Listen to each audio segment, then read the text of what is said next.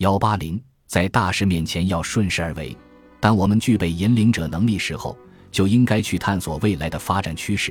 如果我们具备专业技能，那就应该去探寻那些站在时代前沿的引领者，做好辅佐，全力投入。如果我们真的一无所有，那就努力让自己具备技能，或者祈祷好的运气。有句话说得好：“站在风口上，猪都能飞起来。”风口可以理解为一种势的力量，只是风口持续时间较短，而趋势需要持续几年。在趋势中做事，如顺水行舟，大财富的积累必须借助这种力量才能完成。纵观世界上的富人。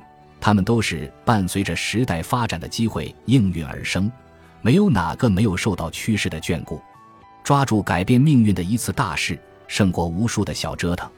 在中国刚刚改革开放的时候，发展空间巨大，经济增长飞速，给那一代人带来了难以想象的财富积聚、阶层跃升的机会。哪怕没有知识、没有背景、没有头脑，凭着敢闯敢干。都很有可能打下一片江山，但随着中国经济蛋糕做大到了一定程度，发展慢慢稳定下来，由中高增速向高质量发展转变，财富蛋糕的增长没那么快了，财富分配也越来越积聚，将来想只靠着一腔热血就打下江山会越来越难。除了那些引领者能够通过改变世界来书写自己的命运之外，时代的快车只剩下为数不多的座位留给那些能够把握住大势的追随者了。我们普通人要怎样做到顺势而为呢？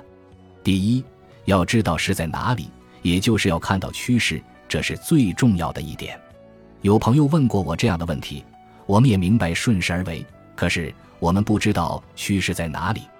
我没有那么高的眼界，看不到未来的趋势。我们看到的时候。市场已经是一片红海，这个时候再跳进去，不被淹死就是万幸了。更不要说赚钱了。我们怎么顺势而为？趋势没有我们想象的那么高深莫测，它就在你的身边，就在你的行业发展过程中。你不需要去关注世界整体的经济大趋势，只要在自己的行业内看到稍远一点的消费需求，看到可以帮助到这种需求的工具，就能够看到趋势。比如。互联网的发展使电商成为一种趋势，而消费者更注重体验感，让新零售成为未来的新趋势。新零售兴起之时，若干与电商平台合作的传统小店，就是抓住了新零售这个大趋势之下的小趋势。现代社会是一个非常开放的时代，所有的资源、信息、市场动向都能够在网络媒体上看到。这样的便利给了所有人了解市场、了解趋势的机会。只要不躺在已有的成功上封闭自己，以开放的心态接受外界的信息，关注前沿的市场动向，观察到新趋势的到来，并不是很难的事。第二，如果你还是自认格局不够，无法准确看清未来的商业趋势，那么不妨看看同行业的大企业家是怎么做的。他们的选择本身就代表着一种趋势，正如今日资本创始人、风投女王徐新所言：“如果你是个品牌，只有跟着打胜仗的战船才能赢；如果跟着呆滞的市场就没戏。”他口中打胜仗的战船代表的就是方向和趋势。成功不能复制，但是可以模仿。第三，如果不能跟上大趋势，那么就在自己现有的行业里做积极的储备。等待随时会到来的小趋势。